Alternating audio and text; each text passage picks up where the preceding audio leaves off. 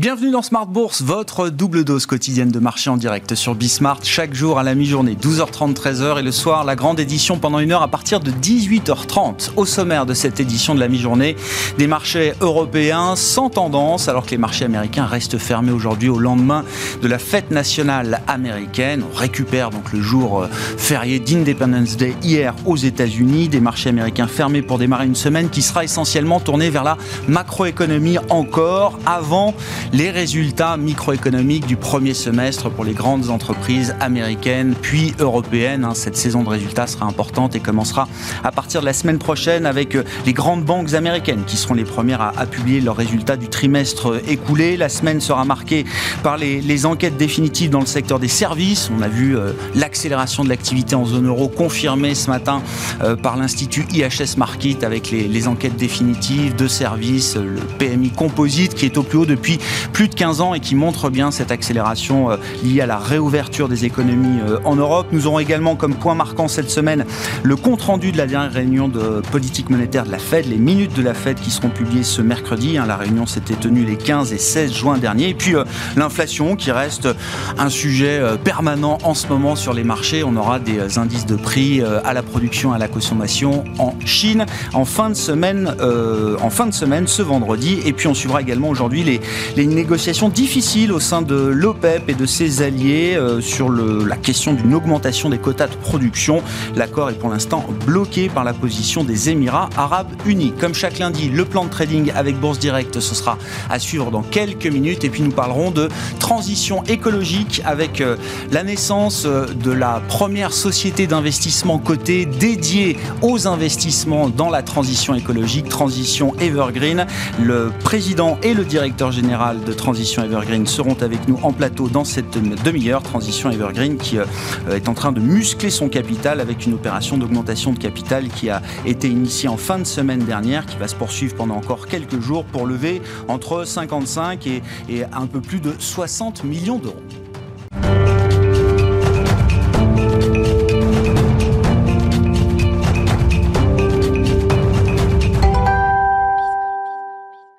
C'est le calme sur les marchés européens pour débuter cette semaine en l'absence de Wall Street. Les infos clés à mi-séance, c'est avec Nicolas Pagnès depuis la salle de marché de Bourse Directe. La tendance se stabilise pour le moment en dessous de l'équilibre à la mi-journée au sein d'une séance qui se déroulera essentiellement de ce côté de l'Atlantique, les marchés américains étant fermés aujourd'hui en raison de la fête nationale. Les investisseurs ont pu prendre connaissance ce matin des indices PMI composites en Europe mais également en Chine pour le mois de juin. En Chine, tout d'abord, l'Institut Caixin met en avant un recul de l'activité dans le secteur privé avec un indice qui tombe à son plus bas niveau depuis avril 2020, freiné par la résurgence de l'épidémie dans plusieurs régions de Chine.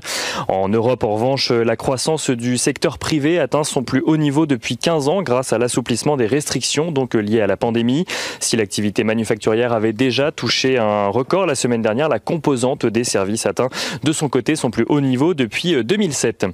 En France, l'activité dans le secteur des services a progressé également pour revenir à des niveaux d'avant Covid, à savoir à 57,8 points.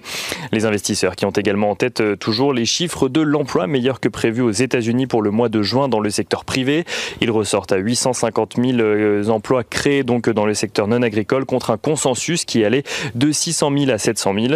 Le taux de chômage a lui euh, légèrement progressé, passant de 5,8% donc en mai à 5,9% en juin, tandis que l'inflation salariale est de son côté conforme aux attentes.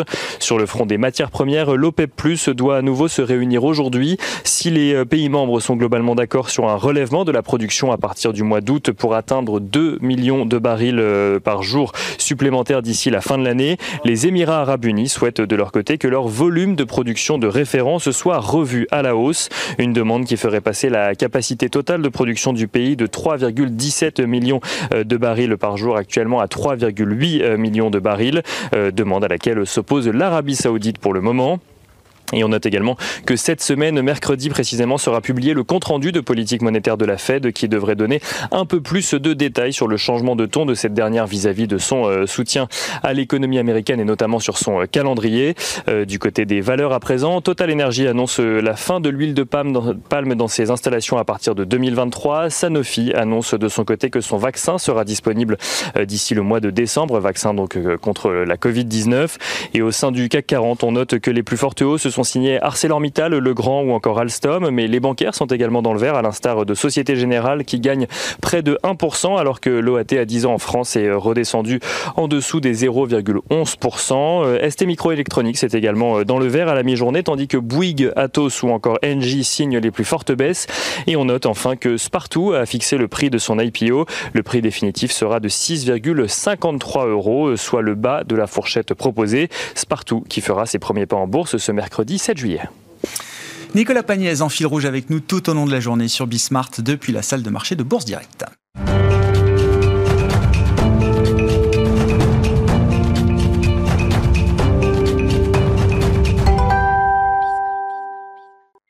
Le plan de trading avec notre partenaire Bourse Direct chaque lundi à la mi-journée pour euh, entamer une semaine, je le disais, qui sera encore une semaine très macro avant la vague de résultats trimestriels d'entreprise à partir de la semaine prochaine. Christian Sanson est avec nous en plateau, le responsable des formations de Bourse Direct. Bonjour Christian, bienvenue. Bonjour. Ce qui euh, vous intéresse, euh, Christian, c'est vrai que c'est la, la, pierre angulaire des dynamiques de marché qu'on peut observer, notamment sur les marchés actions. C'est les taux. Commençons par les taux. On aura là le compte rendu de la dernière réunion de politique monétaire de la Fed cette semaine. De depuis au moins deux mois, voire trois mois, les taux n'arrêtent pas de baisser. On est euh, autour de 1,40 toujours sur le 10 ans américain contre plus de 1,75 fin mars. C'est vrai, alors malgré euh, cette détente, on va dire, un petit peu euh, bizarre, parce que les chiffres, comme vous l'avez dit, de, des chiffres de consommation, les chiffres de façon sont bons, la tendance quand même haussière, hein, la tendance quand même haussière, que ce soit sur les taux américains ou sur les taux français. Par contre, on s'approche de petits niveaux techniques dangereux ah. au niveau des Américains qui est autour des 1,34 et à Paris, sur les taux euh, 10 ans en français, c'est 0,05. Euh, 0,10 là sur le 10 ans français ce matin. j'ai vu qu'on remontait un petit peu, on n'est pas loin. Et si jamais on franchissait ce niveau-là, on pourrait même aller tester, revenir un petit peu temporairement en zone négative. Par contre, euh, voilà, il faut vraiment surveiller le taux. Ces niveaux-là n'invalident pas quand même la tendance haussière des taux qu'on a observée depuis l'automne dernier, depuis l'arrivée des vaccins. Non, parce qu'en fait, chaque fois qu'on monte, il y a des impulsions, puis après il y a des corrections, des, des impulsions, etc. Donc le mouvement, il est bien euh, de hausse, il est bien là. Euh, le seule chose qu'il faudrait faire attention, c'est vrai, c'est si jamais les Américains, le, taux devenait aller en dessous de 1,34, là, il y a un petit trou d'air jusqu'à 1,20, voire 1,15. Donc là, il y a un trou d'air. Donc c'est, mais bon, pour l'instant, on est toujours dans cette tendance haussière. Donc on va dire que la mini sortie par le bas des taux français n'est pas pour l'instant euh, très grave. Bon, bon, 1,34 à surveiller sur le 10 ans américain, on est quand même au-dessus de 1,40 aller revenir à 1,20 sur le 10 ans américain, ça poserait quand même pas mal de, questions fondamentales. On n'y est pas encore. Euh, quel lien est-ce que vous faites entre les taux euh, américains, les taux européens et l'euro-dollar Alors l'euro-dollar qui fait un, yo-yo depuis plusieurs mois. Hein. Oui, c'est en fait une vraie sinusoïde. Hein. Donc euh, il varie entre 1,16 et 1,2250. pour l'instant, il est toujours dans ce range-là. Donc c'est clair que le jour où on va franchir un de ces niveaux-là, ben, soit on accélère vers les 1,25 ou 1,25 ou 1,26, soit au contraire on revient vers la zone de 1,10. Euh, mais pour l'instant, ça fait plusieurs mois, il stagne là-dedans, dans ce trend plat qu'on appelle un trading range, vraiment en forme de sinusoïde. Donc là, on est un peu au milieu, donc euh, voilà, on attendra quand même la zone des, des 1,16, bien sûr, à surveiller. Bon, ce qui est intéressant, c'est que ni les taux ni l'euro-dollar ne semblent poser de problème au, marché actions, ou en tout cas aux indices boursiers, hein, qui restent quand même des baromètres euh, importants à, suivre. Alors, il y a toujours des, mouvements de rotation, de contre-rotation au sein des indices, mais le S&P 500, le MSCI World sont au plus haut historique euh, aujourd'hui quand ça monte, comme je dis, il y a tout qui monte, tout, tout marche en même temps, tout est arbitré, c'est une mécanique boursière, hein, c'est pas c'est pas à cause de, de, de, tel ou tel pays, c'est vraiment un peu comme dans le Covid, la descente était générale, la remontée est générale. C'est vrai que le standard pour 500 est au plus haut. Par contre, il faut se méfier d'une chose, j'ai regardé un petit peu ce qu'on appelle les positions nettes spéculatives. Donc c'est vraiment les positions des, des, traders américains, mais la spéculation, c'est pas la couverture, pas tout ça. Et là, il y a eu quand même un gros virage, c'est-à-dire que ces derniers mois, euh, les, les, les, les spéculateurs américains étaient short, étaient mhm. vendeurs à découvert sur l'indice Standard pour 500, ce qui fait que dès qu'un chiffre était bon ou dès qu'il y avait quelque chose, il se rachetait et l'indice allait plus haut. Euh, c'était la course au papier. C'était la course au papier, c'est du rachat de vendeurs à découvert. Et là, la semaine dernière, c'est complètement l'inverse puisque les positions de, de moins 15 000 contrats short sont passés à 55 000 contrats longs. Donc, ils ont complètement renversé leur position. Donc, les vendeurs spéculatifs ont capitulé là. Ben, si vous voulez, Nous, on marche, on marche toujours souvent à l'inverse. Eh il y a toujours des excès à la baisse, il y a toujours des excès à la hausse.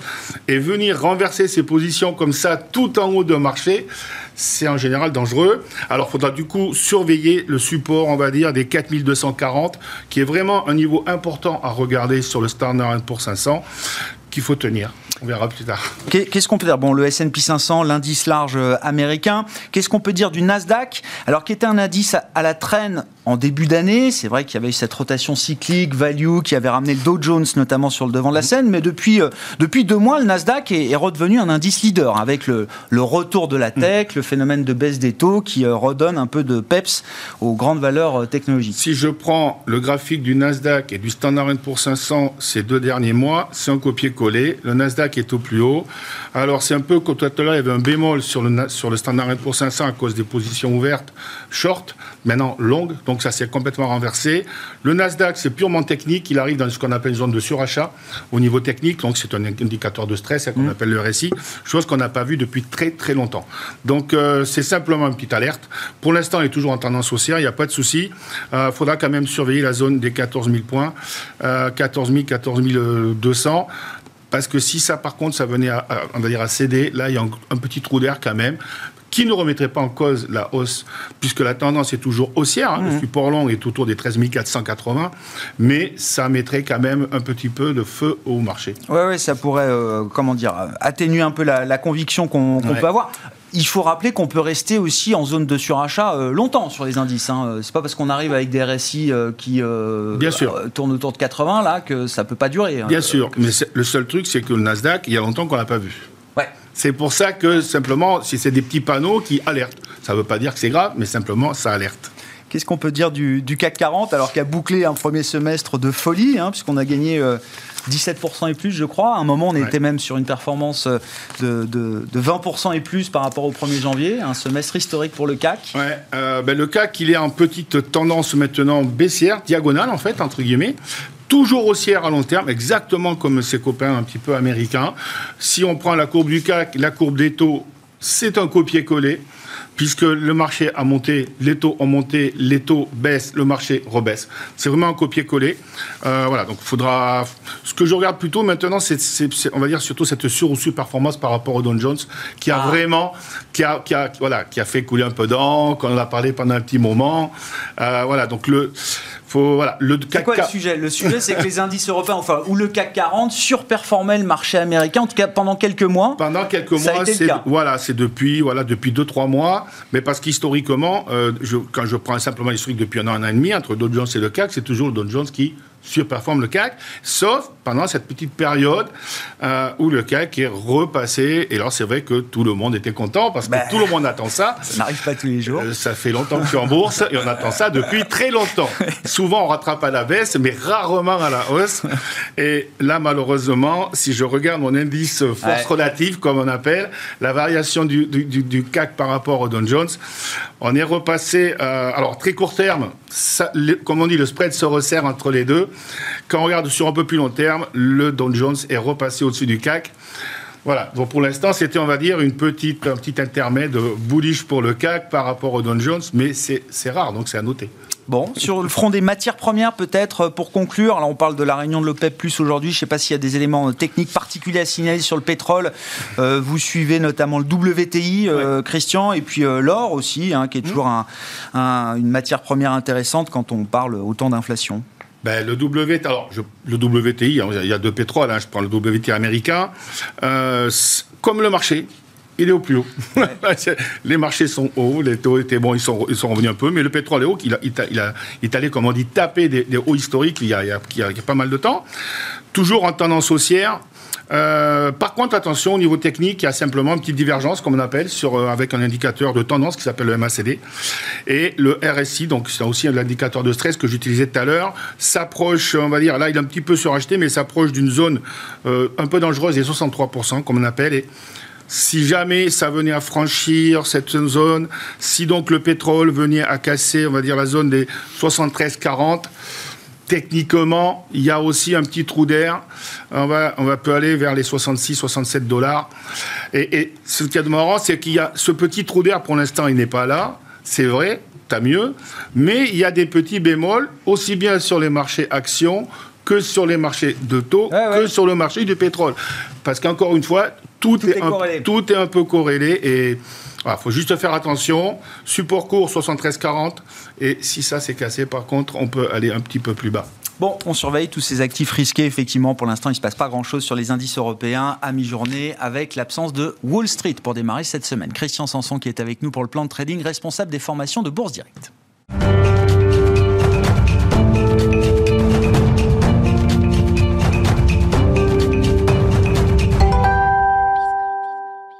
Et on parle de transition écologique, d'investissement dans la transition écologique avec nos deux invités euh, suivants pour cette édition de la mi-journée. Lionel Lemot est avec nous, le président du conseil d'administration de Transition Evergreen. Bonjour et bienvenue euh, Lionel. Bonjour. également président d'Aqua Asset Management. Alors vous allez nous expliquer effectivement euh, comment Aqua Asset Management va être le département qui va déployer les investissements de Transition Evergreen. Evergreen. Et Jacques Pierlet qui est le directeur général du de Transition Evergreen avec nous également en plateau. Bonjour Jacques. Bonjour. Bienvenue. Il faut, il faut dire un effectivement de ce véhicule d'investissement que vous avez euh, créé. Alors Evergreen, euh, les, experts connaissent le, nom Evergreen parce que c'est une société qui est cotée depuis euh, longtemps, on va dire, sur le, marché parisien. Mais c'est vrai que la société est devenue pleine et entière à la suite d'une opération de fusion-absorption qui a donné naissance à Transition Evergreen. Tout ça a été confirmé ces dernières semaines, je crois, Lionel. Et aujourd'hui, vous entrez dans une étape où vous musclez votre capital, une augmentation de capital d'au moins 55 millions d'euros qui est en cours en ce moment, pour devenir, vous le dites, la première société d'investissement dédiée aux purs players de la transition écologique. Oui, je, crois, que c'était intéressant de, noter un peu tous ces indices. Je, pense et j'espère qu'un jour vous commenterez sur ce plateau les, la, valeur des, crédits CO2, parce que c'est un marché qui est en pleine expansion. Euh, on parlait de pétrole. Euh, Glencore, qui est un, acteur majeur des matières premières, disait récemment que le, crédit carbone serait sans doute un marché majeur pour eux. Euh, et si on regarde d'ailleurs, et, ça, illustre un peu notre actualité, le, crédit carbone n'avait pas bougé pendant 2-3 ans. Euh, et depuis maintenant un an, il est en, forte croissance. Euh, il est, on pense, au, début d'un cycle assez, assez puissant euh, et qui illustre finalement une évolution assez majeure de la transition écologique. C'est une, réconciliation entre la valeur et le prix protéger l'environnement, lutter contre le mmh. changement climatique, ça a beaucoup de valeur pour nous tous. Ça n'a pas toujours un prix. Euh, le crédit carbone vient, vient, vient rectifier cette, cette donnée. Euh, et, c'est à la fois un, indicateur important pour certaines de nos participations directement, on en parlera tout à l'heure, dans, l'impact que ça peut avoir sur leur modèle économique. Mais c'est aussi un signal prix, comme souvent. Hein. souvent, on a des, signaux prix qui, qui obligent ou qui incitent, en tout cas, des acteurs économiques, publics ou privés, à orienter leur choix. Et c'est vrai qu'aujourd'hui, le, le coût de ne pas faire, le, coût de, ne pas mettre en œuvre un plan de, de réduction euh, enfin, de réduction de ces, émissions de, CO2, bah, finalement, factuellement, il a pris 60 à 70% depuis le début de l'année, ce qui est assez massif, et ce qui explique aussi une, forme de, très grande activité autour de, ces thèmes. Il y a le coût de l'inaction, alors qui euh, se révèle à nos yeux, pas aux vôtres, hein, parce que ça fait quand même plusieurs années, euh, une bonne dizaine d'années. Les, les, gens me disent qu'on est à la mode, et moi j'ai fait mes premiers investissements il y a 12 ans, ça fait 12 ans que je suis à la mode. C'était moins la mode il y a 12 ans, mais ça l'est beaucoup plus euh, aujourd'hui. Il y a le coût de l'inaction, et puis il y a l'opportunité que représente d'investissement, que représente cette transition écologique. Vous dites, Lionel et Jacques, que c'est une, une transition qui est même sans commune mesure par rapport à la transition précédente, qui était la transition digitale des dernières années. C'est une comparaison un peu forte peut-être, mais euh, euh, ça montre bien où est-ce que vous placez les, les curseurs des enjeux. C'est pas, on ne peut pas forcément euh, se, prévaloir que qu'elle soit d'une ampleur plus importante, d'une importance plus forte. Mais il y a quelque chose qui est sûr, c'est qu'il y, y, a une forme d'analogie pour deux raisons. La première, c'est que cette transition écologique, elle se diffuse dans la totalité euh, de, l'écosystème. Elle oblige les acteurs publics et privés à revoir euh, leur positionnement, leur stratégie, la localisation et la, nature de leurs outils de production. Euh, elle, les oblige à se redéfinir. Et de ce point de vue-là, on a vu il y a quelques années des Chief Digital Officers, on verra bientôt, et ça a déjà commencé, des Chief Climate Officers. Donc on a quelque chose qui se diffuse au niveau de tous les comités de direction, tous les COMEX, tous les CODIR de, France, et pas que de Navarre, aussi d'Europe et du monde. Ça, c'est un une première analogie avec la transition digitale. Elle est devenue centrale dans, dans, dans la définition de la stratégie des entreprises. On, ne peut pas ne pas se définir par rapport à son positionnement sur la transition écologique.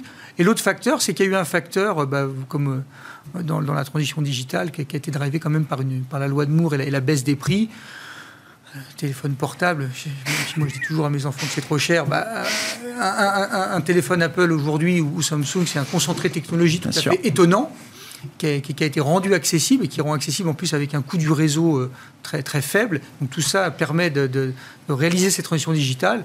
Bah, dans la transition euh, écologique, vous avez le coût de l'éolien, le coût du solaire, le coût du stockage, tout ça qui, qui a énormément baissé, qui mm. va continuer à baisser. Donc on a des facteurs similaires à l'œuvre et une différence majeure, c'est que la transition digitale est par nature immatérielle et la transition écologique, elle, par nature est matérielle puisqu'il s'agit de remplacer euh, une dépense en énergie fossile par un investissement en objet qui, en, qui produit de l'énergie non fossile ou qui en économise. Hmm. Donc il y a un investissement. La bonne nouvelle, c'est que c'est un investissement qui ancre des outils industriels dans nos territoires parle beaucoup d'infrastructures, évidemment, quand on est dans la transition écologique. Justement, concrètement, à quoi ressemblent ces investissements À quoi vont ressembler ces investissements? Parce qu'il y a déjà, dans, dans, Transition Evergreen, il y a déjà des, des actifs hein, qui ont été apportés à l'occasion de cette opération de fusion-absorption. Euh, mais alors, allez-y, euh, Lionel, et puis euh, je voulais que Jacques puisse intervenir sur l'univers d'investissement et le processus d'investissement que vous allez appliquer. Les univers d'investissement déjà existants sont le biogaz, avec Evergaz, hein, qui est un acteur majeur du biogaz en France,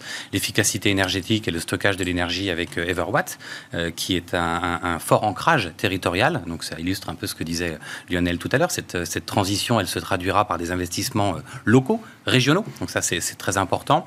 Et puis également le, la filière bois, qui est représentée par, par Everwood dans la gestion et l'exploitation de forêts et des crédits carbone qui y sont Et c'est ça, justement. Voilà. Stockage de, enfin, l'idée de gérer le, le, stock effectivement, enfin avec des la plantation de, bois, de forêt qui permet de, capter le CO2. Des hein. sujets de reboisement, des, des sujets d'amélioration de, la qualité des, forêts, qui, comme vous le savez sans doute, euh, sont, de plus en plus malades hein, du mm. réchauffement climatique.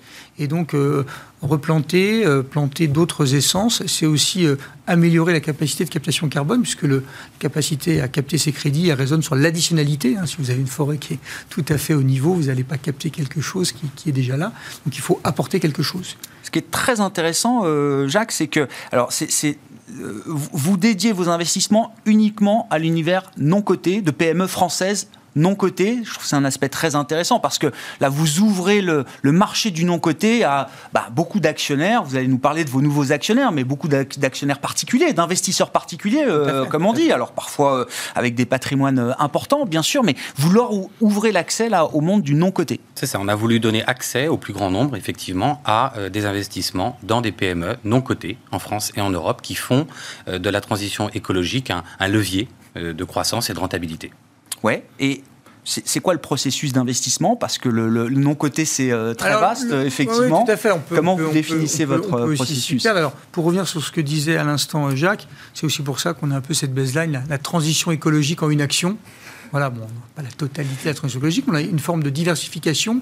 Et ce mode d'investissement, euh, il a une forme de, singularité on, a un mode d'investissement extrêmement entrepreneurial qui est insufflé par moi et, les équipes d'Aquasset Management, qui est la société de gestion qui gère ce fonds. C'est un premier fonds coté 100% dédié à la transition écologique.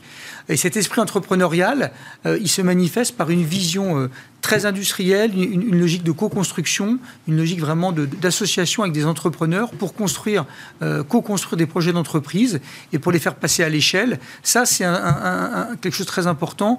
On recherche des sujets qui sont utilisateurs de technologies. On n'est pas producteur de technologies et on recherche des, actifs qui vont opérer des, des, actifs qui produisent de l'énergie ou des réseaux. Dans le biogaz, on opère des unités qui produisent de l'énergie à partir de déchets. Dans la forêt, on va opérer euh, des, massifs, on va gérer des massifs forestiers. Donc on a toujours cette logique qui passe par un, une, notion de taille critique. Euh, voilà, quand on a commencé dans le, dans le biogaz, il nous fallait une, une quantité d'équipes et d'opérationnalité qui n'était pas rentable avec une unité. Quand on en a eu cinq, ça a été le cas. Et c'est ce qu'on duplique à l'échelle des autres participations, c'est ce passage à l'échelle. Souvent, on oppose, euh, Lionel, Jacques, investisseurs financiers, investisseurs industriels. Pour vous, il n'y a pas d'opposition, en fait. Alors, c'est encore différent. C'est que nous, on pense que cette vision industrielle, cette vision de co-construction, elle nous offre une forme de, de parapluie à la, à la baisse, ouais. enfin, parachute, on va dire, à la baisse. Euh, parapluie quand ça va mal. euh, et donc, ça nous, ça nous, on pense qu'avoir une vision industrielle, c'est aussi avoir une, une qualité d'actif qui, ont de la valeur pour un industriel, une part de marché, une, une, position, une position donnée, plus que le flux financier uniquement du moment. Euh, donc ça, c'est un peu déjà une, un, parti pris. Euh, et puis en fait, on a, on a développé cette logique qui consiste à dire qu'on, alors c'est un peu notre, notre devise, on essaye d'acheter comme des industriels, mais on ne s'interdit pas de vendre comme des financiers. Ouais. Et d'ailleurs, à propos d'acheter comme des industriels, alors euh, Jacques, les, 55 millions, là, comment est-ce que vous, enfin 55 millions un peu plus peut-être avec euh, l'opération d'augmentation de capital, les clauses d'extension, euh, comment est-ce que vous avez déjà peut-être préparé le déploiement de ces, investissements? Il y a, une grosse partie qui va déjà être déployée dans l'hydrogène, c'est ça Déjà, je voulais revenir sur cette opération, effectivement, qu'on a voulu ouverte à tous, donc ouverte à tous les actionnaires existants d'Evergreen, de Transition Evergreen SA, et ouverte aussi à tous. Donc dans la partie libre, tout le monde peut souscrire euh, grâce à son intermédiaire financier habituel à cette opération. Alors évidemment... En, se rendant sur le site la transition écologique en inaction.com.